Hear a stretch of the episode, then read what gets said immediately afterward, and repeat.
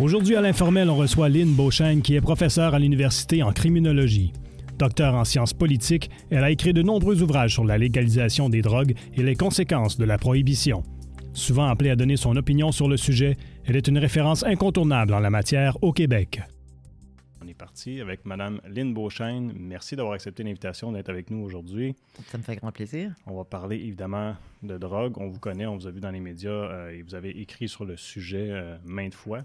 Euh, le sujet qui nous préoccupe plus particulièrement présentement, c'est évidemment la nouvelle loi qui est passée. Donc, depuis l'automne passé, c'est permis de consommer du cannabis de façon récréative chez soi.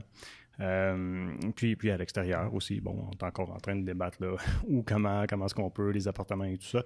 Mais euh, essentiellement, vous qui avez longtemps demandé à ce que les drogues soient légalisées, j'imagine que vous êtes contente d'avoir vu ce changement-là arriver cet automne. Oui, mais en même temps, euh, changement et pas changement. Je trouve qu'on est passé de prohibition 1.0 à prohibition 2.0. Dans le sens que euh, on essaie de garder un discours qui dit c'est correct la prohibition pour les autres drogues, mais euh, pas pour le cannabis. Même si c'est mauvais, on légalise, on, on a de la difficulté encore à parler réellement de la relation produit. Prenez deux mots très simples. Vous, l'avez utilisé, un des mots tout à l'heure. Ça n'existe pas le cannabis récréatif puis le cannabis médical. Ce qui existe, c'est du cannabis. On peut l'avoir avec un suivi médical ou on peut aller l'acheter euh, euh, à un dispensaire ou en ligne. Et quand on le consomme à la maison, on ne dit pas bière récréative. Euh, parfois, je peux avoir une journée hyper stressante, puis le soir, j'arrive à la maison, je m'assois au bout de mon îlot, puis je m'ouvre une bière. C'est pas récréatif. Je l'utilise comme automédication pour me détendre. Et donc, un des grands usages, d'ailleurs, qui est fait du cannabis, on s'en rend compte maintenant dans les États américains, c'est cette espèce d'automédication pour se détendre, pour dormir, pour s'ouvrir mm. l'appétit, pour euh, euh, relaxer. Et L'augmentation n'est pas chez les jeunes, mais chez les 35-54 ans qui sont la couche d'âge où il y a le plus d'augmentation de, cannabis euh, dans les États américains. Pourquoi? Parce qu'il y avait des gens qui en consommaient plus parce que c'était illégal et dans leur fonction, ils ne pouvaient pas l'utiliser. Mais aussi pour toutes ces raisons-là dont, dont on parle. Il y en a même qui ont laissé tomber certains médicaments en disant ça, c'est plus, euh, plus simple.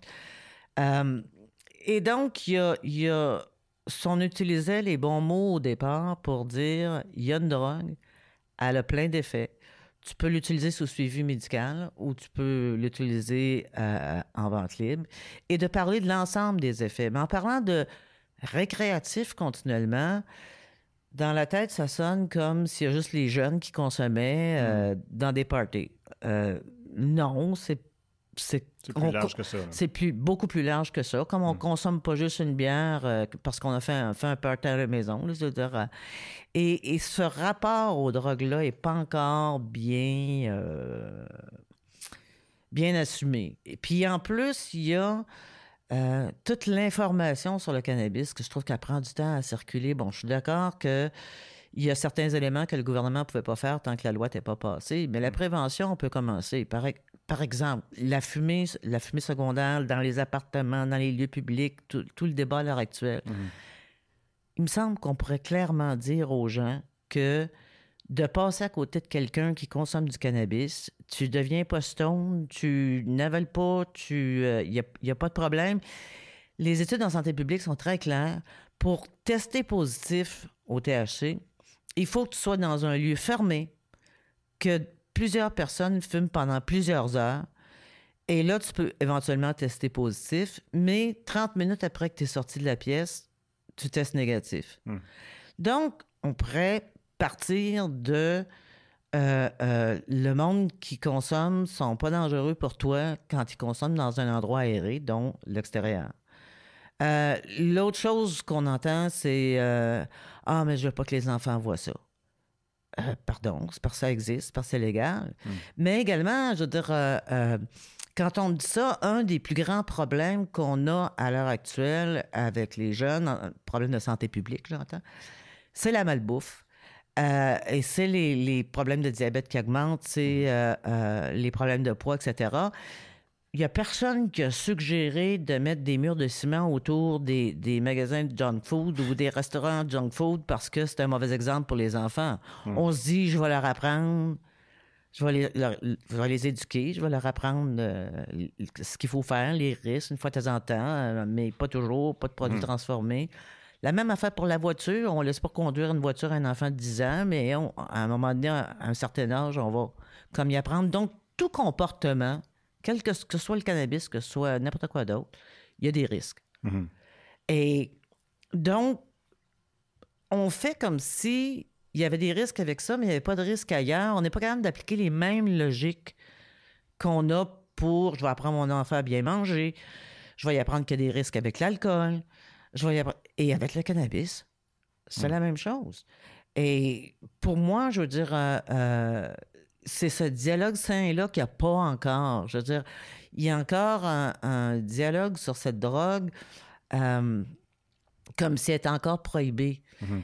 Mais en même temps, je le comprends. Je veux dire, pendant des dizaines d'années, on a dit des conneries à pu finir sur le cannabis. Ça changera pas. Euh. Et, je pense aux études de NAAS, par exemple, qui ont été répandues dans le monde, que ça détruit les cellules du cerveau, que ça... On faisait consommer aux animaux des quantités qu'il n'y a pas un être humain qui prendrait dans, dans une journée. Mais puis là, on disait, ça fait ça. Mais si, si je consomme un kilo de, chocolat par jour pendant un mois, je vais avoir des problèmes. Mais la question à se poser, c'est pas faut interdire le chocolat. La mm. question à, se poser, c'est qu'est-ce qu'elle a? Parce qu'en général, les gens ne consomment pas un kilo de chocolat par jour. Mm. C'est la même chose s'il y a des gens qui ont des consommations problématiques de cannabis, qui consomment du matin au soir, qui fuient le problème là-dedans. La question, c'est pas qu'est-ce qu'on fait avec le cannabis? La question, c'est qu'est-ce qu'elle a? Parce qu'en général, les gens, c'est pas comme ça qu'ils consomment du cannabis. Hmm. Et, donc, c'est dans ce sens-là que je dis prohibition 2.0, c'est que on n'est pas encore décroché de ce discours de c'est mauvais, il faut l'interdire, hmm. même si c'est légal. Et ça empêche de penser autrement. Et, et les peurs prennent le, dessus, si on mm. veut, dans la réflexion. Et ça va venir avec le temps, là, mais, mais pour le moment, on est là, je trouve. Mais qu'est-ce que ça prendrait justement pour faciliter que ça, s'en vienne là? J'aurais tendance à penser, entre autres, le retour sur les taxes, l'investir dans la sensibilisation, par exemple. Oui, ça c'est sûr. Que ce soit avec l'alcool, que ce soit avec n'importe quoi d'autre, une partie des taxes devrait être automatiquement attachée à, à la prévention, au traitement, à la sensibilisation. Parce qu'effectivement, vous avez raison, la situation différente dans laquelle on se trouve, c'est que sur l'alcool, j'ai une expérience, je peux la transmettre à mes enfants. Hmm. Mais là, sur le cannabis, même si j'avais une expérience quand il y a 40 ans, j'étais à l'université, euh, un, ce pas les mêmes produits qu'il y a devant nous. Il y a des huiles, des vaporisateurs, des, comprimés, des, produits avec OCBD, bas CBD, OTHC, bas THC. Euh, je veux dire, euh, pour les gens, c'est comme un univers de produits que même mm. si on consommait quand il y avait 20 ans, on ne connaît, pas ça. Et, en santé publique, je veux dire, un des messages, c'est que fumer le cannabis, c'est la forme la plus nocive. Euh, on va encourager les gens avec l'huile, à vapoter de l'huile, à, avoir des formes qui sont euh, plus douces de consommation. Et ça marche pour deux raisons. Dans les États américains, les deux premiers qui ont légalisé, euh, le Colorado, Washington, c'est rendu minoritaire fumer. Les gens vont davantage vers vapoter, vers l'huile, vers des, des, produits qui... Et ce qui contribue à ça, c'est les messages en santé publique, mais c'est également le fait que euh, dans les lieux publics, ça paraît pas. Je veux dire, euh, les, les, vapoteuses, on, sait qu'il va y avoir encore des réticences. Et si vous regardez sur le net, euh, les vapoteuses à vendre, il y en a en forme de cellulaire, il y en a en forme de gros briquets, mm. il y en a même en forme mm-hmm. d'inhalateur pour l'asthme. donc, ça permet aussi aux gens d'en prendre dans les lieux publics. Puis, ça n'a pas d'odeur. Donc, ça les gens que ça pourrait déranger, ben ça. C'est discret. C'est discret. Hmm. Alors, ça aussi, ça a contribué à aller vers l'huile. Et d'un côté, on est content parce que, je veux dire, c'est une forme plus sécuritaire de, consommation. Mais il va y avoir des apprentissages à faire, je veux dire, par hmm. rapport aux produits. Mais parlons-en de l'huile parce qu'on euh, on entend toutes sortes de choses. En tout cas, sur Internet, il en, passe toutes sortes de choses. Euh, ça va d'aider bon, à, des gens qui sont anxieux et tout ça à euh, guérir le cancer. mais on, le voit, tu sais. Fait que, quels sont les, bénéfices du cannabis? C'est-à-dire que les bénéfices, je n'emploierais pas ce terme-là. Euh, pourquoi je n'emploierais pas ce terme-là? Parce que euh, il y a des gens qui n'aiment pas ça, qui n'aimeront jamais ça, ça sera jamais bon pour eux autres. Comme il y a des personnes que l'alcool, c'est pas bon pour eux autres, qui n'en prendront pas. Il n'y a pas comme tel de, de, de... C'est pas en soi bénéfique pour tout le monde, c'est pas en soi maléfique pour tout le monde. Euh, de la même façon qu'il y a des gens qui vont se casser la gueule en ski, puis il y a d'autres mondes que skier, ça va être un, plaisir, un sport qui va les détendre, qui va leur permettre de passer un bel après-midi. Puis il y a du monde qui ne veulent même pas penser à monter d'une pente. Mhm. Alors, donc, mettons ça là, c'est un comportement qui, pour certains, euh, est un bien-être pour relaxer, comme pour l'alcool, qui est un bien-être pour euh, socialiser et pour se détendre ou pour toutes sortes de raisons, lui attribuer des, des, euh, des qualités particulières, il faut faire attention. Il y a plusieurs sites web illégaux qui répandent mille informations mm. trompeuses. Euh, pour euh, des problèmes de santé spécifiques, moi, je dirais passer par le thérapeutique. Ça va à peine d'avoir un suivi par un médecin. Et ces médecins-là, je veux dire, euh, connaissent les différentes sortes de produits, peuvent en essayer un, dire ça va aller, ça va pas aller, ça on va essayer ça, particulièrement si c'est des produits liés à la douleur. Et euh, ils pourraient aussi le déconseiller. Euh, l'alcool, c'est un dépresseur. Ça peut aider à se détendre, mais c'est un dépresseur pareil. Mmh. Et prend en grande quantité, si vous êtes déprimé, ça aide pas du tout.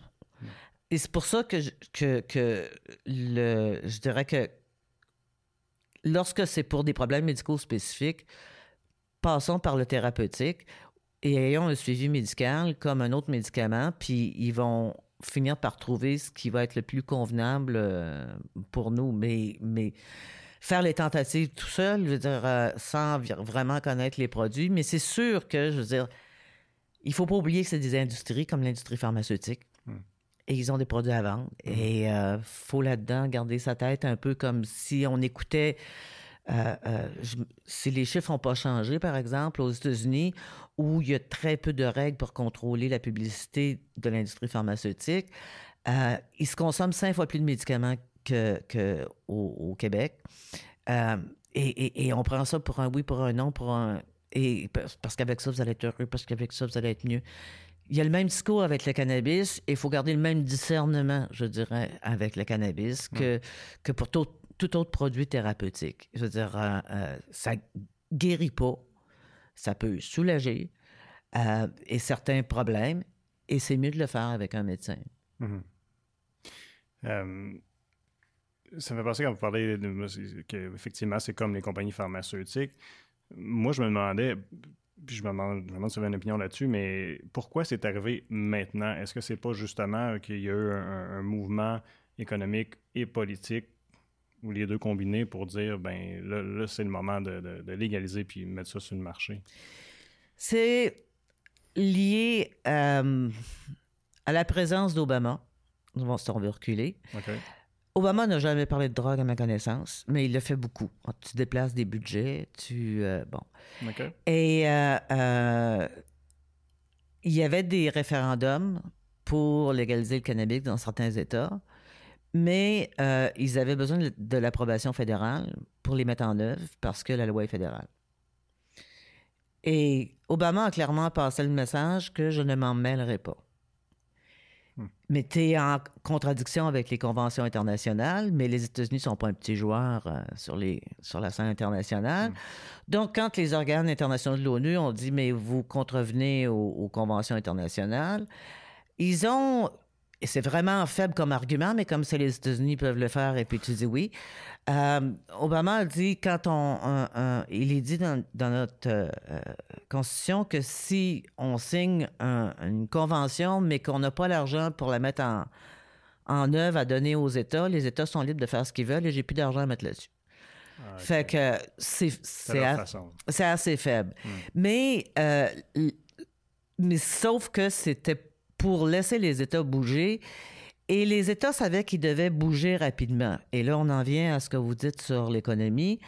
Euh, les États savaient que s'ils se constituent une industrie suffisamment forte avant, peu importe qui va arriver après Obama, l'industrie va faire son lobby et va continuer. Hmm. Alors, l'industrie avait commencé à se créer euh, au milieu, fin des années 90, mais surtout début 2000, par le biais du, du cannabis prescrit des fins thérapeutiques. Alors, ça, un après l'autre, les États euh, sont mis à, permettre le cannabis prescrit des fins thérapeutiques. C'est créé toute une industrie autour et c'est le secteur le plus payant. Contrairement à ce que les gens pensent, le secteur le plus payant, c'est le secteur thérapeutique. Ah, je pas. Et, et, euh, et donc, c'est eux qui, qui sont mis à développer des huiles, des produits, des comprimés, à faire de la recherche. Mais en même temps, c'était compliqué aux États-Unis parce que au niveau fédéral, le cannabis, tant euh, euh, prescrit des fins thérapeutiques qu'en vente libre est illégal. Donc, on ne pouvait pas utiliser les laboratoires fédéraux parce que c'est un produit illégal au niveau fédéral. On ne peut pas utiliser. Fait eux, ça allait lentement. Et donc, au Canada, euh, Justin Trudeau savait que il y avait une industrie qu'on pouvait créer ici et qu'on allait vite prendre le pas sur les Américains, mais également sur euh, euh, l'Uruguay, parce que l'Uruguay a, une belle loi, mais n'a euh, pas les moyens de l'implanter. ce qui fait que ça traîne encore. Ils viennent tout juste d'avoir le cannabis dans les pharmacies, encore pas tout. mais ils savaient qu'ils sont pris dans leur État, ils n'ont pas le droit de faire du, du, du trafic interétatique avec les États qui n'ont pas légalisé. D'ailleurs, on dit qu'il reste du trafic aux États-Unis, mais le trafic est essentiellement des États qui ont légalisé et des États qui n'ont pas légalisé. Et aussi, ce qu'on ne dit jamais, c'est que aucun État n'a forcé les, les comtés à légaliser. Par exemple, au, au, Colorado, aux dernières nouvelles, il y avait encore 30% de l'État qui ne qui permettait pas la légalisation. C'est pas, il n'y a aucun État qui a, qui a dit vous devez légaliser. Alors, l'idée de, de, du premier ministre Trudeau, à mon avis, parce que comme on sait, son père avait déjà essayé de décriminaliser le cannabis euh, dans les années 70. Mm. Alors, ça, on voit par les lois, par la façon dont ça s'est fait, tout ça, que c'est un, un, dossier qui était pensé longtemps d'avance. C'est que nous, on a les moyens de créer une industrie coast to coast, d'être les, les leaders, puis ensuite de les aider à exporter. Parce que, euh, un, bon, d'ici deux, trois, quatre ans, il va y avoir saturation du marché canadien au niveau du marché en vente libre. Il n'y a pas 50 façons de, d'augmenter tes profits. Tu augmentes la consommation, euh, tu augmentes les quantités consommées. Hmm. Mais pour pas que ça arrive, ta meilleure protection, c'est que comme c'est les mêmes produits sur le marché thérapeutique et sur le marché en vente libre, c'est qu'ensuite, les compagnies vont exporter, et tu as le droit d'exporter dans les pays qui euh, ils permettent le, marché du cannabis prescrit des fins thérapeutiques. C'est pas pour rien que Canopy Growth a, ouvert des serres de, de, je ne sais pas combien de kilomètres, je veux dire, au Danemark pour fournir l'Europe. Euh, et donc, on, va exporter. Et en plus, l'avantage, c'est que lorsque tu as un marché thérapeutique qui est bien développé, euh, toutes les parties de la plante peuvent être utilisées. Donc, beaucoup plus rentable. En plus, on est en train de développer un autre marché dont on ne parle pas, mais qui, qui est en. D'ici deux, trois ans, je vous garantis que ça va être un marché de plusieurs euh, milliards. Ça va être les, les produits euh, thérapeutiques pour les animaux à base de cannabis. Ah euh, et ensuite, il y a tout le chanvre qui est sous-développé. On a l'espace. On a tout le chanvre qui est développé. On, en voit des gens. On peut déjà acheter du chanvre euh, ah. dans, les magasins de produits naturels ou euh, dans les épiceries. on entend, on n'en entendait pas parler il y a quelques années. Mm-hmm. Mais maintenant, l'idée, c'est d'utiliser toutes les parties de la plante et de l'exploiter au maximum. Et on peut faire de l'isolant, on peut faire de, des, euh, suppléments additifs, on peut faire des cosmétiques, on peut faire des... Il va arriver les crèmes topiques l'été prochain, les, boissons. Euh, euh, et, c'est une industrie, mais comme dans n'importe quelle industrie, c'était les premiers qu'elle est bien réglementée. Et l'enjeu pour le premier ministre, c'est que sur la planète, on dise c'est un produit canadien, c'est un bon produit. Et contrairement aux États-Unis, et contrairement à l'Uruguay aussi, nous, dès le départ, toute une série de contrôles ont été mis, pas tel pesticide, pas tel produit, pas tel... Euh, pour vraiment encadrer, il y a une traçabilité, c'est-à-dire qu'il y a des rappels, comme pour le fromage. Mm. Si vous allez sur le site Santé Canada, de temps en temps, il y a, un, lot qui, est rappelé. Mais on peut le tracer, le, lot, je veux dire, partout, qui est rappelé parce que, je veux dire, euh, l'étiquetage a été mal fait ou euh, il y a un produit dedans qui n'aurait pas dû être là. ça surpasse les Pays-Bas. Si, si vous achetez aux Pays-Bas... Euh, euh, parce que c'est pas légal aux Pays-Bas, c'est uniquement décriminalisé, donc ils n'ont pas de contrôle sur le, produit. Mhm. Il y a des champignons, il y a des, résidus euh, de métaux, il n'y a, y a, pas un produit d'une excellente qualité. Mhm. Alors, l'idée pour le premier ministre Trudeau, c'était de dire ça n'existe pas encore parce que eux n'ont pas pu contrôler leurs produits au départ, les États américains, parce qu'il n'y avait pas l'infrastructure. Ils commencent à le contrôler mieux. Mais c'est sûr qu'ils ne pouvaient pas le clamer haut et fort. Tu dis, bon, je veux protéger les jeunes et tout ça. Puis c'est sûr, ça, rentre dans l'équation aussi. Mais il reste quand même qu'il est en train de construire une industrie mhm. et, une industrie mondiale. Nos concurrents sont l'Australie, qui est en train de faire la même chose. Ils n'ont pas légalisé le cannabis, mais euh, sur le thérapeutique, ils sont en train d'investir beaucoup d'argent. Les laboratoires en Israël sur le cannabis et la douleur. C'est un marché mondial qui est en train de se créer en ce moment si on pense, euh, euh, Aura a acheté un de ses concurrents en mai. Non, celui-là, c'est en janvier. 1,3 milliard de dollars. Puis un autre concurrent qui a été acheté, c'est par Canopy, je crois. là, je ne suis pas sûr de, mes compagnies. 3,1 milliards. On n'est pas dans, on n'est pas dans les petits joueurs, on est dans les multinationales. Et, donc, c'est cette industrie-là qui est en train de s'installer en, ce moment. Et euh, euh, les gens, ils peuvent s'installer d'autant plus aisément que les gens ne les voient pas parce qu'ils sont tellement préoccupés par le cannabis récréatif hmm. que, que il y a une industrie de plusieurs milliards de dollars qui est en train de, s'implanter hmm. et elle va être en... L'enjeu, c'est qu'elle soit canadienne en grande partie, ou du moins qu'on ait une réputation mondiale dans le marché. Et moi, je, suis en train de suivre l'implantation de ce... Et c'est incroyable. Je veux dire, les lobbies sont, sont mondiaux. Ben, c'est quasiment... Ben, c'est la bataille de l'heure, on dirait, au niveau de l'économie, c'est en tout cas au moins au Canada, on a vu comment est-ce que les gens en demandent. Entre autres, on a, on a eu une pénurie, ce qui est assez cocasse. Mais la pénurie, il faut la comprendre. Parce que quand tu fais une loi, tu peux pas commencer à mettre en œuvre la loi tant qu'elle n'est pas passée. Ce serait comme de dire le processus mhm. législatif sert à rien. Moi, je commence. Alors, ça n'empêchait pas l'industrie au niveau euh, euh, du cannabis prescrit à des fins thérapeutiques de continuer à se développer, mais euh, ça empêchait le gouvernement de l'aider de façon très active, surtout pour les laboratoires de recherche, pour les contrôles, etc. Bon, il y en avait des contrôles, c'est pas ça l'idée, mais, mais vraiment d'être plus actif. Et, ça, c'est le, premier élément. Donc, il pouvait difficilement dire emmagasiner pour quand ça va être légal, parce que la loi n'était pas passée. Ça aurait été comme de dire je m'en fous du processus, ça va être légalisé. Alors, donc, il ne pouvait pas stocker autant qu'il l'aurait voulu, euh, parce que ça commence la loi était adoptée à la fin juin. La deuxième chose, c'est que quels sont les produits qui vont se vendre? Et à la grande surprise, et moi aussi d'ailleurs, je dois le dire, euh, les produits qui ont été les premiers à disparaître des tablettes, c'est les huiles, euh, les, les, euh, les, produits à haute teneur en, CBD puis à basse teneur en, THC. et, c'est, il, est resté rapidement que des herbes. Mais faire de l'huile et tout ça, je veux dire, ça prend un certain temps, ça prend une autre récolte, ça prend. Mais faites-vous en pas, c'est des compagnies. Fait que ça, c'est la partie là, qui m'inquiète le moins. Les compagnies, bon, on s'excuse en manque, mais faites-vous-en pas, ils vont, ils vont fournir. Oui, n'en doute pas. Mais est-ce que, dans, vos analyses, est-ce que vous voyez déjà euh, qui va prendre le dessus du marché?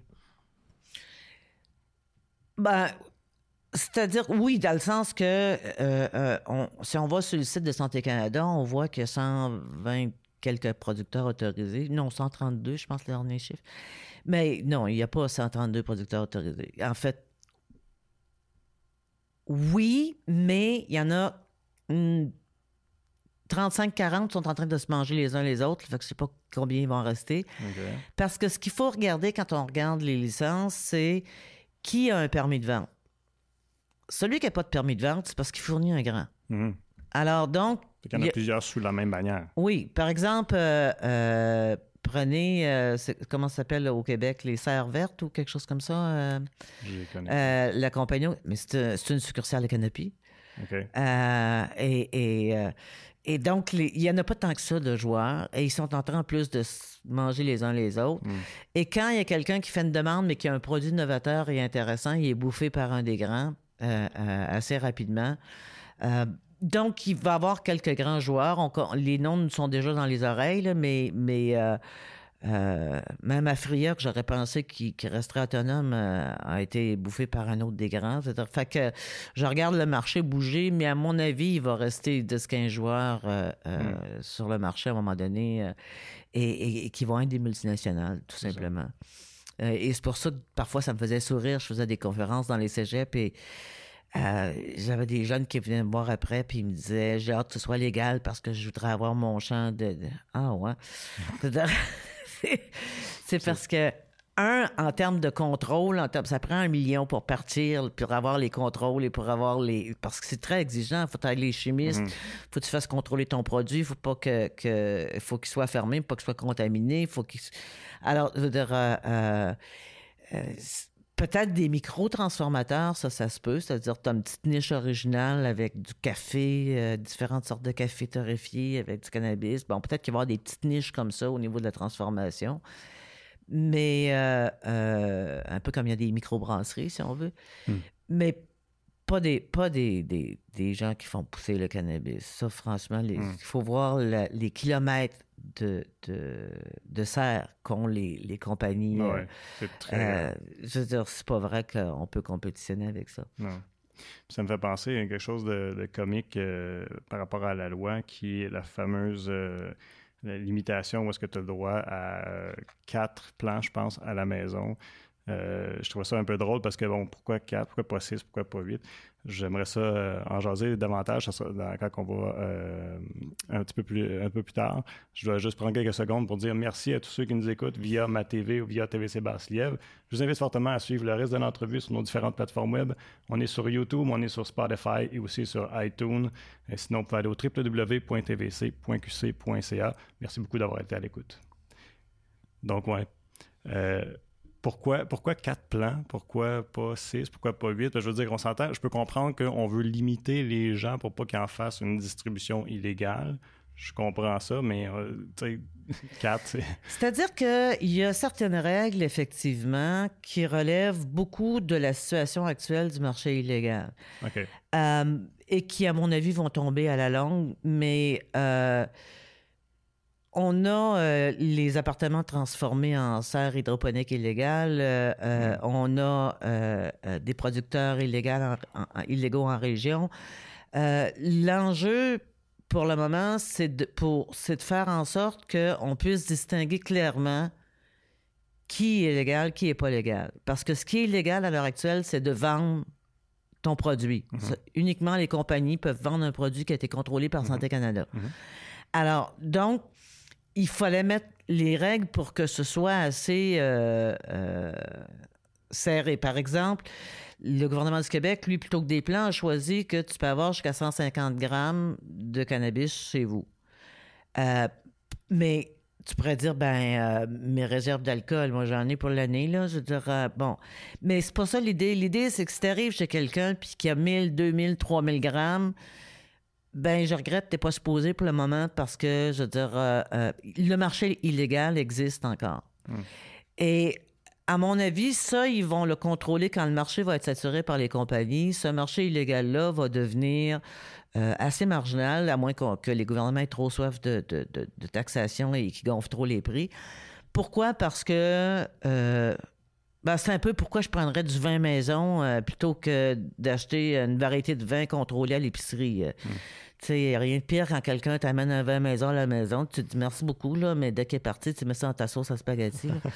ben, c'est un peu ça. Pourquoi j'achèterais un cannabis pas contrôlé quand euh, j'ai une variété contrôlée en, mm. avant de moi? Donc, ça, pour moi, Ce qui va être le plus difficile à contrôler, en fait, pour euh, euh, la police, c'est les sites illégaux sur le web. OK. Parce que eux vont, vont vendre des produits. Euh, ils peuvent beaucoup plus. Ils fonctionnent plus au volume que le petit Parce qu'on parle tout le temps de la, de la, PEG. Puis c'est un hmm. paquet de petits vendeurs, le cannabis. Hmm. Et ces petits vendeurs-là, vont, vont perdre le, marché ou vont aller travailler pour les compagnies, mais euh, euh, ils vont perdre leur marché. Ceux qui vendent à gros volume et qui vont essayer de tenter dans le marché parce qu'il y a trop d'argent en jeu, c'est les sites web illégaux. Et, et ça, je ne sais pas encore comment on va faire pour contrer leur information, mais également, je veux dire, euh, pour payer les contrôles sur les produits et la taxation, ben, ça fait un produit plus cher sur les marchés légaux euh, euh, que sur les marchés illégaux du web. Hmm. Et c'est plus, moi, de ce côté-là. Là, effectivement, comme il a pas, on ne fournit pas à la demande, il y a un petit marché illégal qui demeure. Euh, je continue à me procurer mes affaires de mon vendeur. C'est moins cher, c'est plus sympathique. Mais hmm. à la longue, je pense pas que, que qu'un jeune qui n'a pas connu ce marché-là de, de, consommation, de rouler un joint, euh, ça va y apparaître assez artisanal comme façon de consommer. Hum. Et il va, il va aller au magasin comme tout le monde. C'est un peu.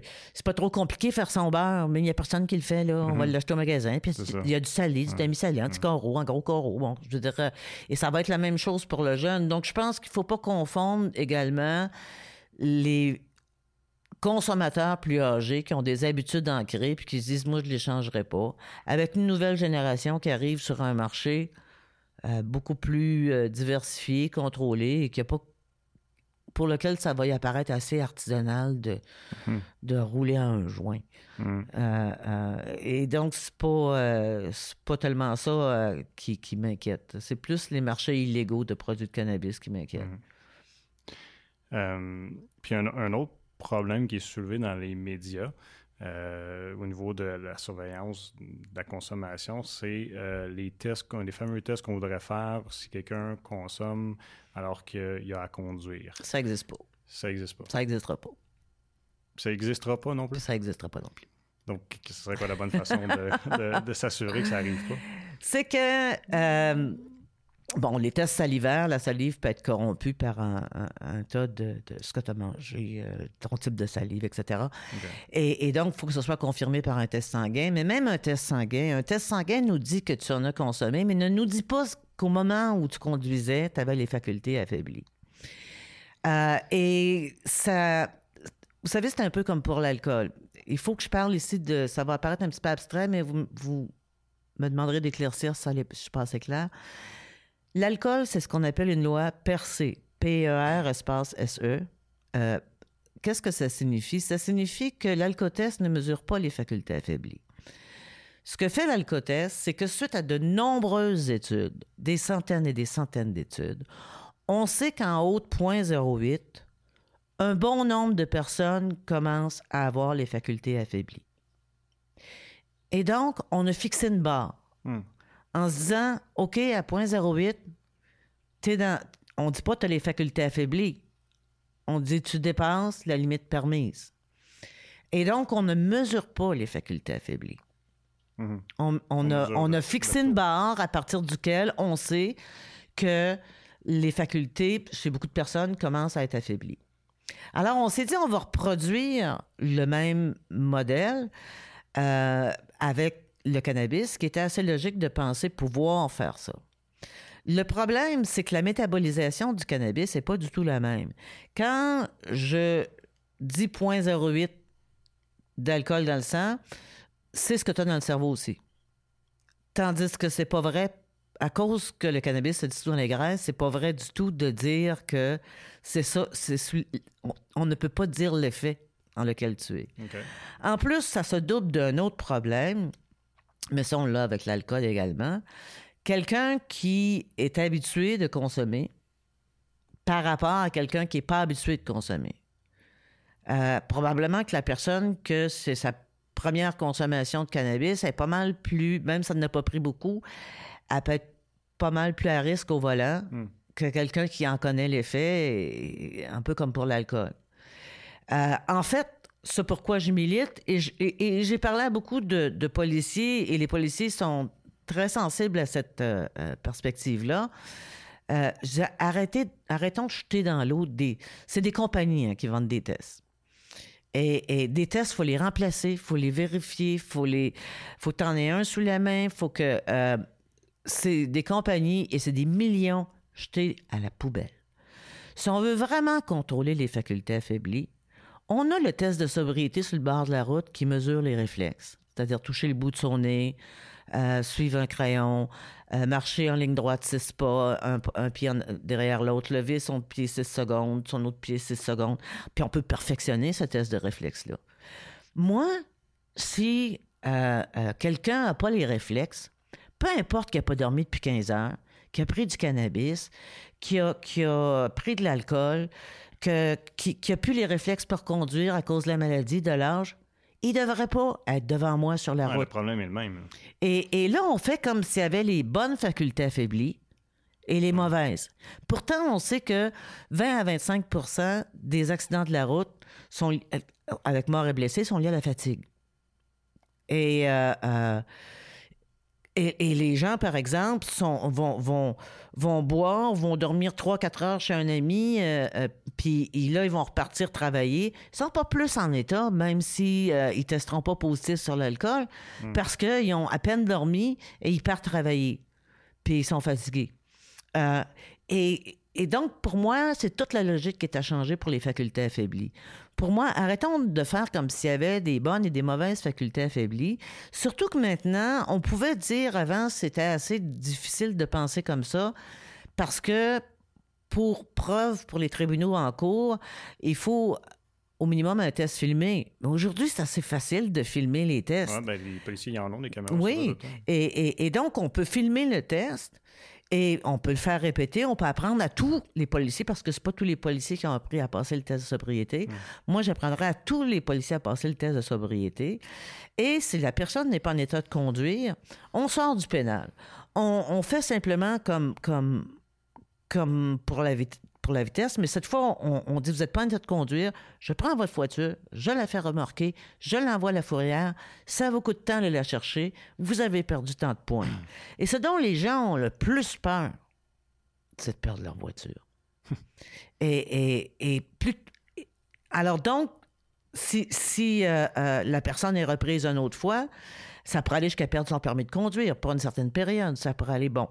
Euh, et pourquoi ça serait plus efficace également? Un serait plus efficace en termes de détection de facultés affaiblies, mais ça serait plus efficace parce que les études en criminologie montrent clairement que plus une procédure est simple pour les policiers, plus elle est appliquée souvent.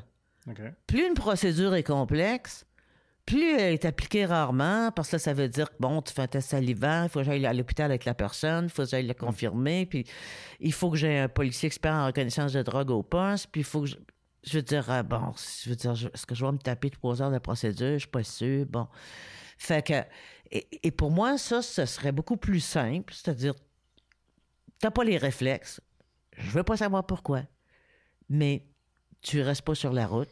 Puis tu recherches ta voiture, ça va te coûter tant. Puis, euh, euh, et ça, ça aurait un effet beaucoup plus direct parce que l'autre effet que a une loi rarement appliquée, c'est que les gens disent j'ai plus de chance de me faire prendre et je ne hmm. modifie pas leur comportement.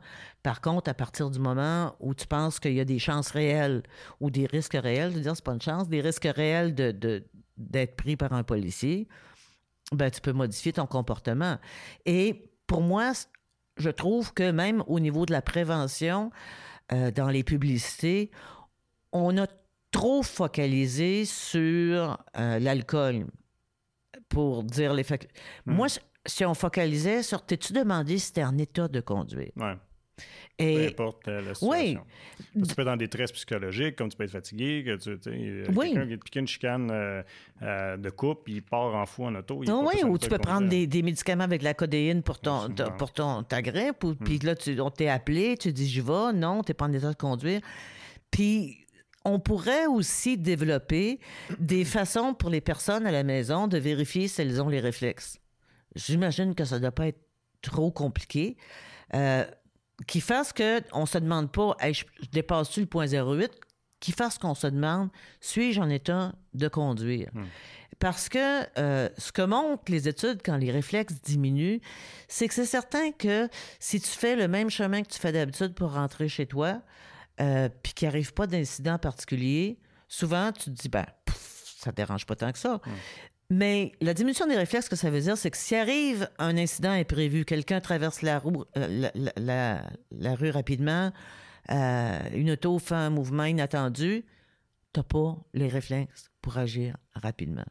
Et, c'est ça, pour moi, qu'il faudrait euh, inculquer en matière de, de facultés affaiblies. Je trouve que l'arrivée du cannabis pourrait être l'occasion. J'espère qu'on ne tombera pas dans le piège de, cette fausse sécurité des tests de drogue et ces millions et millions et centaines de millions qu'on y mettrait, parce que ça ne profiterait qu'à l'industrie, non pas à la sécurité routière. Hmm. Euh, j'ai envie de, parler un petit peu historique. Euh, je me demandais quand est-ce, parce que là, évidemment, c'est une business qui maintenant est en train de devenir, euh, comme on disait tantôt, qui va appartenir aux multinationales et tout ça.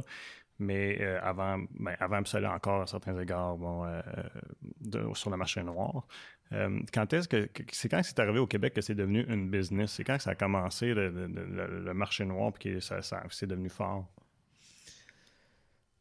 Ben, Parce qu'on sait, on sait, tu sais, mettons, exemple, bon, les Premières mm. Nations, tout ça, on sait qu'ils consommaient, ils prenaient des, boissons hallucinogènes dans certaines en fait, des trucs comme ça. C'est dans les années 60-70 que c'est devenu euh, une drogue euh, symbole de, la jeunesse, de la contestation, de la contre-culture, euh, et que ça a commencé vraiment à, se répandre dans, dans, une certaine génération. je ne connais pas personne à peu près à l'époque où j'ai fait mon cégep mon université qui l'avait pas essayé. parce que c'était... alors, ça n'existait pas vraiment... La, la drogue existait bien avant, mais je veux dire que ça se répande comme moyen de consommation. Euh, ça date beaucoup de, des années 60-70.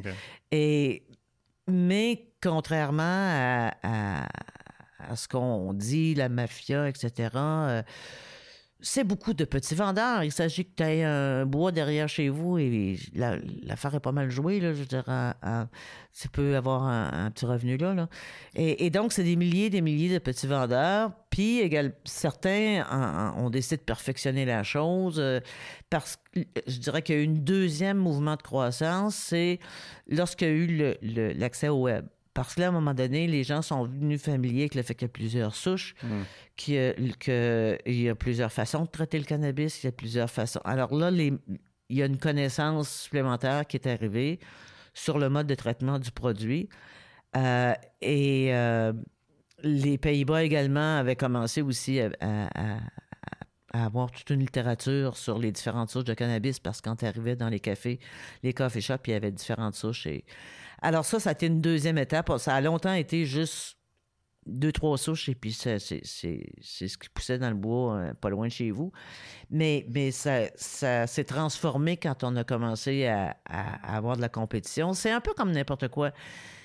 Euh, si, si, je suis toute seule à vendre du cannabis dans mon milieu de travail, on parle illégalement. Hmm. Bon, je le vends à tel prix, puis je le vends aux gens qui consomment. À un moment donné, en arrive un deuxième, puis il dit Moi, j'ai telle souche, puis telle souche. Hein? Ah, OK. Puis il en arrive un troisième, moi j'ai de l'huile, j'ai ça, j'ai ça. Et, donc, il s'est créé, plus les vendeurs sont multipliés parce que c'était facile, parce qu'il y avait de l'argent à faire, plus c'est créé une espèce de compétition. Vous savez, quand on dit euh, euh, drogue de rue pour désigner les drogues illégales, euh, la majorité du marché est plus dans la rue. on te le livre à domicile. Euh, on, tu vas l'acheter dans ton bar préféré ou ton resto préféré. Je veux c'est. Euh, il s'est développé une multitude de, joueurs et contrairement à certaines autres drogues où il faut que tu fasses pousser ailleurs, ou les, les plantes de coca ou les. Ici, c'est assez aisé à, faire pousser. Euh, c'est certain que il y a certaines gangs qui se sont impliquées pour certaines cultures plus imposantes, mais elles sont pas mal rendues dans d'autres produits plus euh, intéressants ou même d'autres marchés plus intéressants, plus payants sur le marché noir. Euh, Moi, quand j'étais jeune, dans les écoles, on avait la fameuse, la fameuse discussion des drogues. On avait le policier éducateur qui venait avec sa grosse valise. Il ouvrait ça, il montrait ça, ça s'appelle ça, ça s'appelle ça, ça s'appelle ça. C'est pas bon, c'est pas bon, c'est pas bon, c'est pas bon. Faites pas ça. C'est à peu près le discours qu'on nous donnait. Euh, ce qui a fait qu'on est un petit peu éduqué dans, une, dans un, un, feeling de bon, si tu touches moindrement à une drogue, tu vas devenir dépendant. Est-ce qu'on peut devenir dépendant d'une drogue à juste d'essayer? Euh, ça dépend dans quel rapport euh, vous êtes. C'est-à-dire que pour parler de dépendance, il faut toujours parler de trois choses. Produit, personne, environnement. Si je vous dis j'ai pris deux bières hier, vous allez me dire ça me regarde pas vraiment. Hmm. Si je vous dis j'ai pris deux bières hier à 9 h avant d'aller travailler. C'est un autre contexte. Autre contexte. Et j'ai probablement une autre relation avec le produit si je suis rendu que je prends ça à 9 h le matin avant d'aller travailler. Et donc, le produit en soi, il faut jamais l'isoler de ce pourquoi les gens consomment. Si tu le consommes parce que tu es stressé, euh, parce que tu n'aimes pas ta vie. C'est pas la même chose que de le consommer après un repas ou avec des amis, euh, tout comme l'alcool. Hmm. euh, et donc, il faut jamais isoler le produit de la personne et de l'environnement dans lequel elle consomme. Et pour ça, la question, est-ce qu'on peut... non, toutes les drogues qui étaient... qui sont maintenant illégales étaient légales avant. Et, les gens en prenaient. Dans le Coca-Cola, par exemple, il y a longtemps eu l'équivalent d'une ligne de Coke. Euh, c'est pour ça que ça s'appelle Coca-Cola, mm. euh, euh, et qu'on a remplacé par de la caféine. Pas la saveur, par contre. On utilise encore des plantes de coca qu'on décocaïnise pour la saveur. Ah, mm. Mais, mais, mais sauf que les gens, il n'y avait pas un paquet de délinquance à la rue. Là. il y avait du vin de coca, il y avait... et ce ce qu'il faut comprendre, c'est qu'il faut, il faut pas mêler les méfaits du marché avec les produits eux-mêmes. Je m'explique. Il y a toute une violence à l'heure actuelle liée au marché du tabac illégal. C'est pas un effet de la nicotine. C'est un effet du marché noir. Hmm. Il y a toute une violence liée au marché illégal des drogues. C'est pas un effet des drogues. C'est à des produits illégaux. Demain matin, on dirait euh, le café est illégal. Je pense que dans le temps de le dire, ça deviendrait un marché extrêmement violent parce qu'il y a de l'argent à faire là, puis il y aurait des, bon, de la compétition et tout. Ah, bon, première chose, distinguons les. les... Ça, c'est des effets du marché noir, ça n'a rien à voir avec les drogues. La deuxième chose, c'est que dès que tu as un marché illégal, il n'y a plus de contrôle sur la concentration, sur la qualité des produits. Mm-hmm. Euh, ou si même c'est le produit. C'est comme si à chaque fois que je prends une bière, je sais pas, c'est à 2% à 22% 32% ou même si c'est de la bière. Ben, c'est assez difficile d'apprendre à contrôler le produit quand tu sais pas ce qu'il y a dedans. Et ça, je reviens à sans compter la personne. On le sait, il y a des soirs où on peut prendre 7-8 bières et puis on rigole, puis on a du plaisir avec nos amis, puis on mange, puis puis il y a d'autres soirs, on prend une bière, puis on la finit pas. On dit, ah, finalement, je te demande une bière, mais je n'ai pris la moitié, puis je suis trop fatigué. Mm.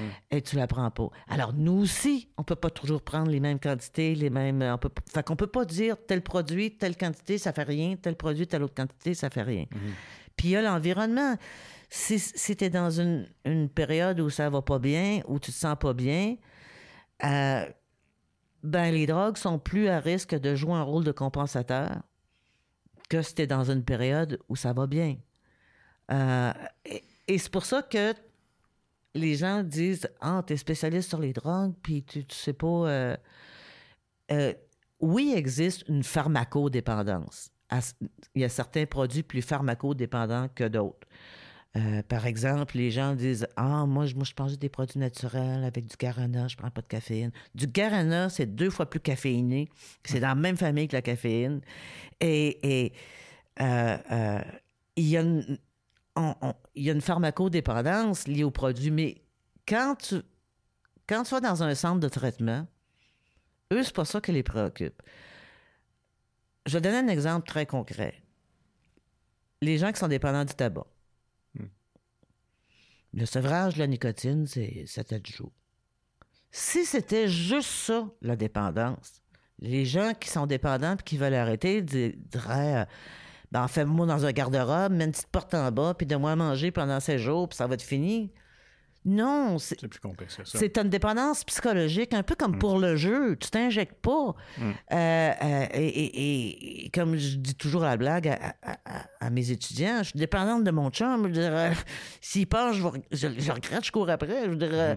Parce que on, a la dépendance, c'est avant tout psychologique. Il y a une partie qui peut être physique, mais ça, c'est rien. C'est vraiment rien. Quelqu'un qui fait. C'est pas très pharmacodépendant, le cannabis. Mais si quelqu'un fume du matin au soir parce qu'il veut mettre un, une espèce de, rideau entre lui et sa, vie, il y a un problème. Hmm. Euh, et donc, ça dépend de l'usage et je peux pas dire en soi tel produit, tel usage, tel. Ça dépend ce que tu fais euh, avec. Hmm. L'autre élément, par contre, qu'il faut savoir communiquer, parce qu'on est encore dans la prohibition quand même, si on commence à, pour revenir à votre exemple du policier, il y a trois choses à en dire. La première, si on commence à dire parce qu'il y a des usages problématiques, faut interdire le produit, ben il y a des couples qui se lancent des assiettes, on n'interdit pas le couple. Il y a le sida, on n'interdit pas les relations sexuelles. Il y a du monde qui se casse la clavicule, les jambes en ski, on n'interdit pas le ski. je veux dire, quel que soit le comportement, hmm. il y a toujours des risques. Donc, ce n'est pas une raison pour l'interdire parce qu'il y a 10 à 15% de gens qui ont des comportements à risque et ils existent. Il ne faut pas les nier, puis il faut, faut être prêt à, aider. Euh, euh, donc, il y a des risques avec le cannabis comme toute drogue. Première chose. La deuxième chose, euh, c'est le fameux comme si le cannabis conduisait à l'héroïne. Je veux dire, on l'entend moins, mais on l'a entendu longtemps. Mm-hmm. C'est vrai que toutes les gens qui ont fait de la moto ont fait de la bicyclette. Mais ça ne veut pas dire que tout le monde qui fait de la bicyclette va faire de la moto. Et donc, on devrait se demander, en fait, euh, euh, euh, quelle est la proportion de gens qui ont consommé du cannabis qui sont allés vers l'héroïne? Pas beaucoup. Hmm. par contre, si on prend les gens qui, ont, qui consomment de l'héroïne, ils ont tous consommé du cannabis, probablement, mais c'est pas une cause, ça. Hmm. Tu sais, c'est ça, c'est des fausses causes. C'est comme dire à chaque fois que je prends un verre d'eau, il y a quelqu'un qui se suicide à New York. Peut-être, mais il n'y a pas de lien. Euh, euh, c'est pas ça un lien causal. Hmm. La troisième chose, c'est d'avoir une conversation avec le jeune sur les méfaits du, marché illégal. C'est-à-dire que moi, quand, quand euh, j'ai écrit un livre sur la prévention, comment parler aux drogues des enfants, justement pour, pour, un, peu tous ces éléments-là, de ne pas pouvoir contrôler la qualité d'un produit, sa concentration, ça empêche de bien le gérer. Mais il y a des modes, parce qu'il n'y a pas de drogue douce et de drogue dure. Ce qu'il y a, c'est des usages doux et des usages durs. Un usage doux, c'est un usage où tu te vois venir. Comme je prends ma bière, puis je n'ai bu à moitié, puis je dis, bon, finalement, je suis trop fatigué, écoute, je la finirai pas. Parce que tu peux te voir venir. Hmm. À partir du moment où tu as des produits que tu avales, là, tu peux déjà beaucoup moins te voir venir. Et donc, si tu n'as pas de la bonne extasie, euh, si tu as une extasie qui prend du temps à faire effet, puis tu dis je prends de l'alcool en attendant, tu en prends un autre parce que tu trouves qu'elle n'a pas vraiment effet. À un moment donné, tout ce cocktail-là, ça m'a faire effet. C'est pas bien bon. Hmm. Euh, donc, leur apprendre également qu'il y a des modes plus à risque de consommer, un peu comme on va devoir apprendre l'été prochain quand les, les, aliments à base de cannabis et les boissons à base de cannabis vont arriver, que l'effet prend un certain temps, euh, que euh, certains aliments, ça va plus lentement, certains, avec du sucre, ça va aller plus vite, etc. Il va y avoir toute une série mm. d'apprentissages à faire euh, avec le produit, mais avec le marché illégal, tu, les gens mêlent des produits euh, euh, et je ne sais pas si les chiffres ont changé parce que mes chiffres datent un peu, mais euh, pour l'ecstasy, je veux dire 40 c'est de l'ecstasy. Fait que le reste, c'est quoi? Hmm. Et, donc, c'est ça dont il faut parler aux jeunes. C'est-à-dire, pas arriver en leur disant l'ecstasy fait ceci, l'ecstasy. Il va te dire j'en sais plus que toi. Puis c'est son, c'est sa job d'ado de dire c'est tout. Là. Hmm. Et, et c'est correct. Parlez-y du marché. Et, et, d'avoir un dossier, de, de, de, de faire attention, tu sais pas ce qu'il y a dans le produit, euh, qu'il y en ait toujours un qui n'a pas consommé parce qu'on sait pas ce qu'il y a dedans, que, que, que s'injecter, c'est encore plus que, que n'avaler. Puis bon, si on parlait vraiment des modes de consommation, de l'état dans lequel tu es, et pour ça, il n'y a pas besoin de faire des grands discours sur les drogues illégales. On peut commencer à parler de ça très, très jeune, la dépendance. Je veux dire, euh, euh, Prenons les jeux vidéo. Dépendance aussi. Quel est ton rapport aux jeux mhm. vidéo? Tu vois plus d'amis. Tu vois plus de. Et je l'ai vu, moi, des parents qui me disaient Ah, mon fils, il prend pas de drogue. Puis je demandais euh, Puis combien il passe de temps dans les jeux vidéo? Ah, mon Dieu, le temps là-dessus, 40-50 heures par semaine. Euh, peut-être qu'il y a un problème. Fait que. Mais donc, lui expliquer c'est quoi une dépendance? Une dépendance, on a tous des On est dépendant de payer notre hypothèque, on est dépendant de réussir notre travail, de, on est dépendant de nos amis, on est dépendant de nos conjoints, de nos enfants. Nos, bon, on, vivre, c'est dépend. Et, et, sauf que si ta dépendance a pris une place telle dans ta vie qu'il y a un déséquilibre qui commence à se mm. faire, c'est là qu'on se pose des questions. Euh, un exemple, si, si euh, euh, tu commences à rater tes. Puis je parle en connaissance de cause, tu commences à rater tes examens, tes échéances à l'université parce que tu n'as pas su lâcher tes, lâcher tes, jeux vidéo, ben, tu as un problème. Hmm. c'est des amener à prendre conscience de leur comportement jeune pour qu'ils savent. C'est-à-dire, si il y a plein pour moi, là, vers les âges de 14-15 ans, ne devrait s'ajouter que des informations sur le marché illégal et c'est ce qui lui est propre. On devrait avoir parlé de dépendance depuis très longtemps. Hmm. On devrait avoir appris depuis très longtemps à l'enfant à s'interroger sur son rapport avec les produits, sur son environnement. Euh, sur t'as pas vu d'amis, sur équilibrer sa vie. Euh, ça, on peut commencer ça extrêmement tôt. Euh, mais on est encore des fois au niveau de la prévention sur les drogues. Bon, vous n'avez pas connu ça, mais dans, les années 50-60, on attendait le grand soir avant le mariage pour dire ce qui va se passer. Là. Hmm. Quand en fait, on avait dû s'informer à gauche et à droite parce qu'il s'était passé plein d'affaires avant. Puis si tu t'étais trompé, on te cachait, puis on t'envoyait en ville chez ma tante que c'était enceinte. Euh, euh parce qu'on parlait pas ouvertement de, mm. de, sexualité et on faisait semblant que ça n'existait pas. Et beaucoup de parents sont dans cette situation où je pense qu'ils n'en prennent pas, fait que j'ai pas à en parler. Fait que, euh, où ils surveillent les yeux rouges, où ils surveillent... Non, tu peux commencer ton travail de prévention dès petit. C'est sûr que tu dis pas la même affaire à 4 ans, 6 ans, 8 ans, 10 ans, euh, mais tu sais, c'est un peu comme pour l'éducation sexuelle, c'est sûr que si ton enfant te demande à 4 ans d'où viennent les bébés, tu y réponds pas de la même façon qu'à 12 ans. Alors, mais tu peux commencer une interrogation sur tu trouves pas que, que ça fait longtemps que tu n'as pas appelé ton ami Julie, je dirais, euh, puis que tu étais sur le nouveau jeu que mon oncle Roger mm. t'a offert, euh, tu, tu, tu trouves ça correct, toi? À un moment donné, Julie, elle voudra plus être... Bon, et l'interroger sur son rapport aux, objets et sur la dépendance. Et pour moi, dépendance, on devrait beaucoup, beaucoup travailler là-dessus. C'est la première. Euh, c'est le premier discours en prévention. Euh, regardez si dans notre vie, parmi l'ensemble de dépendances qu'on a, on a su créer un équilibre qui fait en sorte qu'il n'y en a pas une qui nous fait échouer plein de choses parce qu'elle a pris trop de place. Ça peut être euh, la dépendance au cellulaire, ça peut être le cellulaire en soi, c'est comme les drogues, il n'est pas bon, il n'est pas mauvais, c'est l'usage que tu en fais. Mhm. Euh, un jeu vidéo en soi, c'est pas bon, c'est pas mauvais, c'est l'usage que tu en fais. Euh, et, donc, c'est comme. On peut parler de ça bien avant qu'arrive le discours sur les drogues. Les drogues, c'est pas un monde, c'est pas un monde à part. Mhm. C'est la même chose. Et si ça, ça a pris trop de place dans ta vie, tu peux interroger. Je veux dire, je trouve que, me semble, tu mets beaucoup d'argent là-dedans. Tu trouves pas que.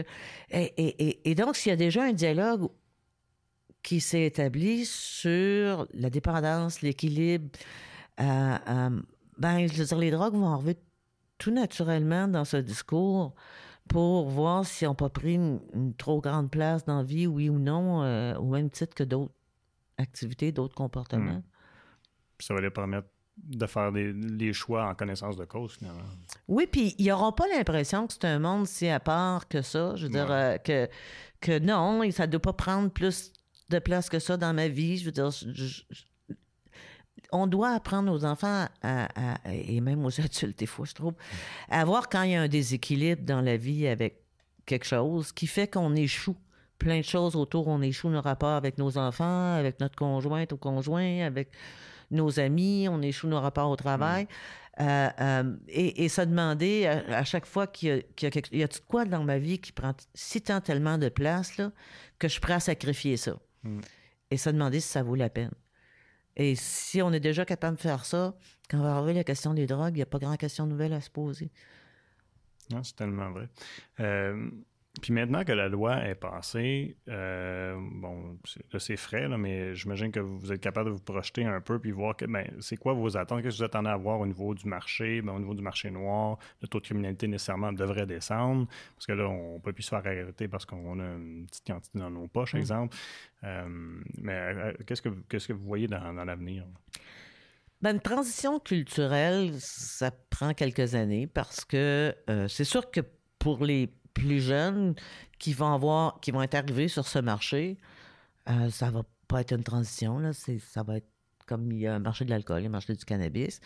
La transition est beaucoup plus pour les personnes qui euh, ont reçu pendant des années un message comme y toucher, c'est dangereux, euh, hmm. le, cerveau va te brûler, tu vas devenir schizophrène, tu vas. Bon.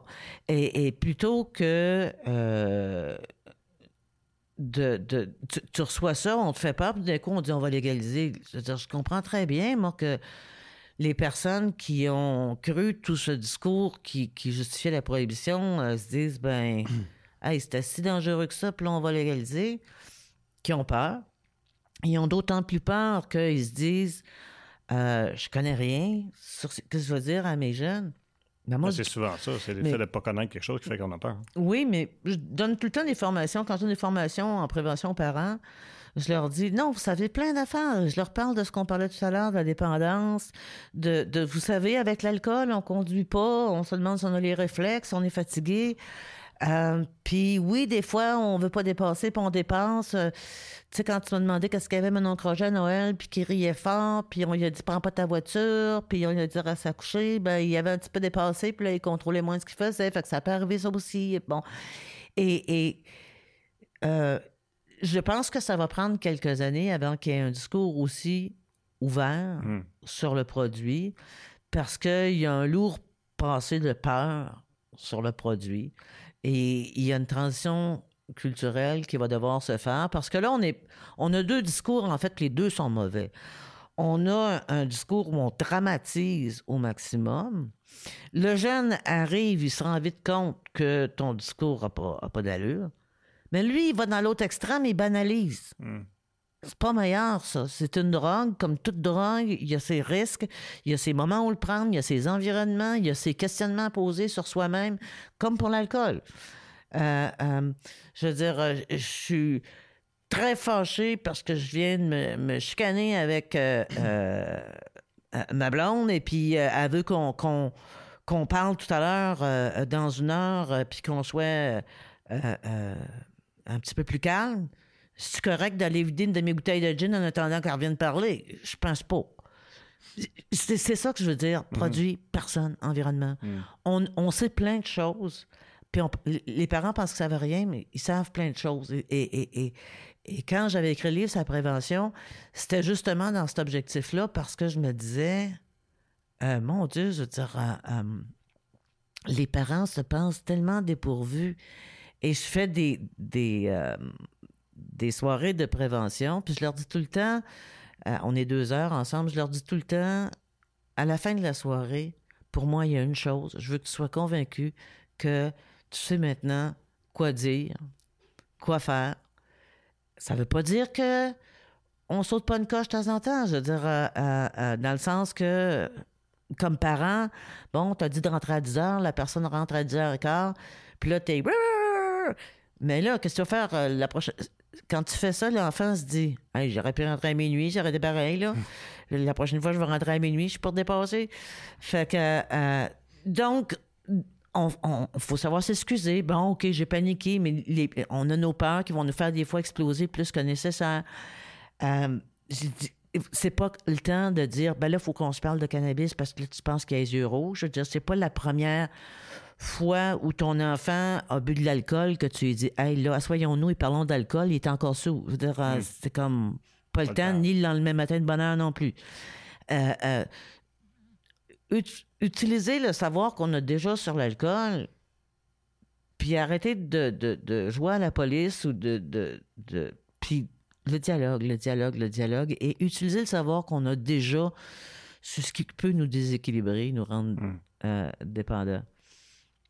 Euh, vous êtes auteur, on a parlé un petit peu avant de rentrer en ondes de, quelque chose comme 14 euh, livres. Euh, et puis vous venez tout juste dans. Ben, où, c'est récemment vous avez fini? oui, il y en a un qui a été publié en septembre. En septembre, bon. Si on parlait quelques minutes de, du dernier ouvrage que vous avez fait. Alors, le dernier ouvrage que j'ai fait s'appelle Les drogues, enjeux actuels et réflexions nouvelles sur leur régulation. La première partie vise essentiellement à faire une photo de où on est rendu pour montrer que euh, les, les, grandes conventions internationales sur les drogues sont probablement à veille d'être changées. Et qu'il y a un grand changement de discours qui s'en vient sur les drogues parce que les, les mouvements en faveur d'un changement qui étaient des groupuscules ici et là sont maintenant des gros mouvements internationaux hyper financés sur, sur euh, à, la planète et qu'il euh, y a l'industrie là-dedans y a, et, que tout ça va faire en sorte que euh, dans les prochaines années, il va y avoir un basculement. Mais la deuxième partie est pour dire euh, il faudrait parce que ça va être difficile et ça, on revient à ce que je disais tout à l'heure sur le, le prohibition 2.0, va falloir aussi apprendre à ne pas regarder ces drogues comme des ovnis qui arrivent sur le marché, mais à se dire on en prend déjà des drogues. Hmm. Des drogues. Maman a mal à la tête, je pense qu'elle va prendre une pilule. Euh, maman sent pas, je pense qu'elle va prendre une pilule. Euh, oh, je pense que je vais prendre bien me détendre. le jeune voit ça, qu'à chaque fois que ça va pas, tu prends un produit. Hmm. Et, et, là, il va en arriver d'autres. Et que l'interrogation doit beaucoup plus se faire sur le rôle que joue l'ensemble des drogues dans notre vie.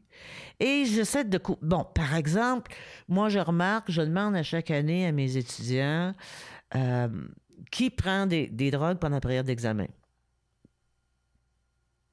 Et ça lève la main de plus en plus ah à chaque année. Pour se déstresser, ça détend. Pour, des, trucs sur le net sont allés chercher pour la mémoire. Pour ah Et, et, et, euh, j'aimerais bien leur parler ouvertement de comment les consommer, les consommer intelligemment, mais je peux pas, en partie, c'est des produits illégaux. Je, peux, je trouve ça un peu plate parce qu'ils vont les prendre anyway. Mm-hmm.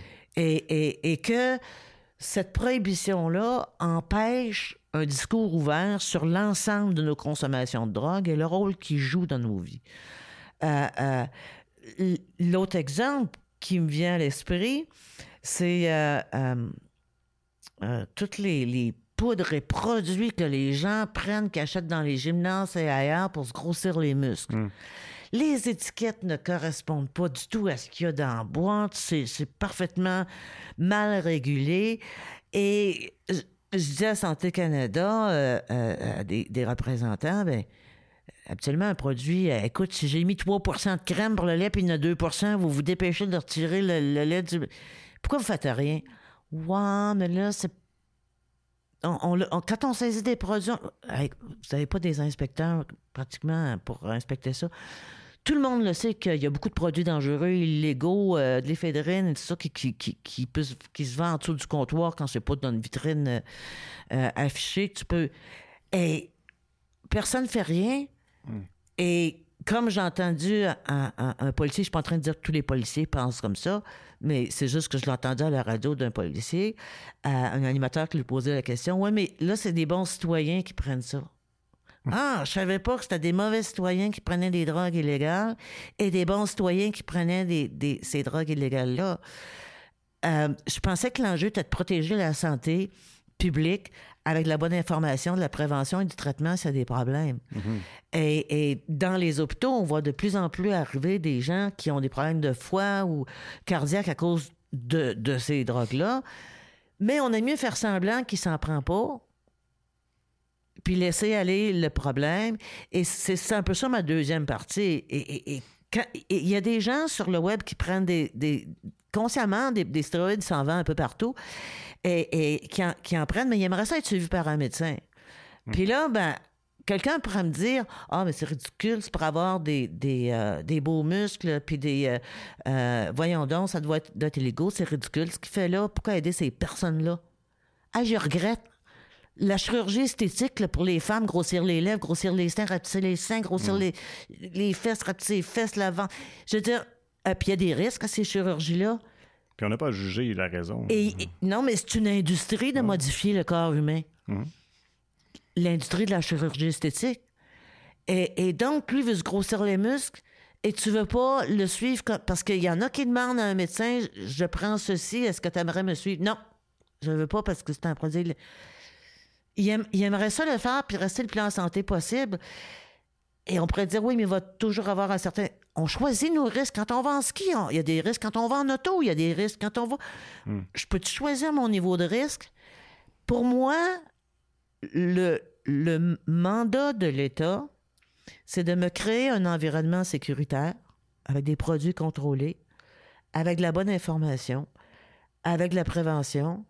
Puis ensuite, moi, je choisirai mon niveau de risque. Mm. Et, puis, on a un discours très contradictoire. Tu sais, quelqu'un s'en va avec son petit pack-sac euh, monter l'Everest, puis il est financé par des compagnies publicitaires, puis on dit bravo, c'est un héros parce qu'il arrête de mourir. Puis là, on dit prends pas du cannabis, c'est risqué. Hmm. Ben pourquoi le héros, c'est quelqu'un qui a pris un risque? Hmm.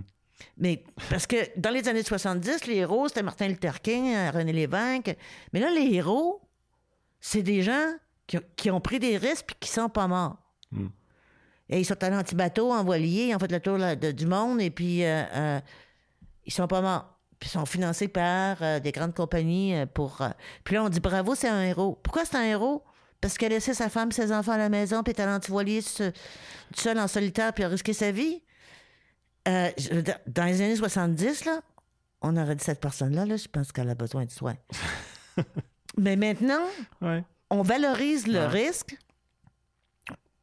puis c'est en même temps, on se dit, on, valorise le risque, on dit lui c'est un héros, il est allé au bout de ses limites. Bon, OK, on lui laisse choisir à lui ses risques, qu'on le finance. Puis après ça, on dit aux jeunes, ne touche pas au cannabis, il y a des risques. Hmm. Hey, c'est les héros que tu lui donnes, c'est du monde qui a pris des risques. Bien plus grand même. Ben oui. Puis on dit, euh, oui, mais là, euh, c'est la santé. Je suis pas sûr.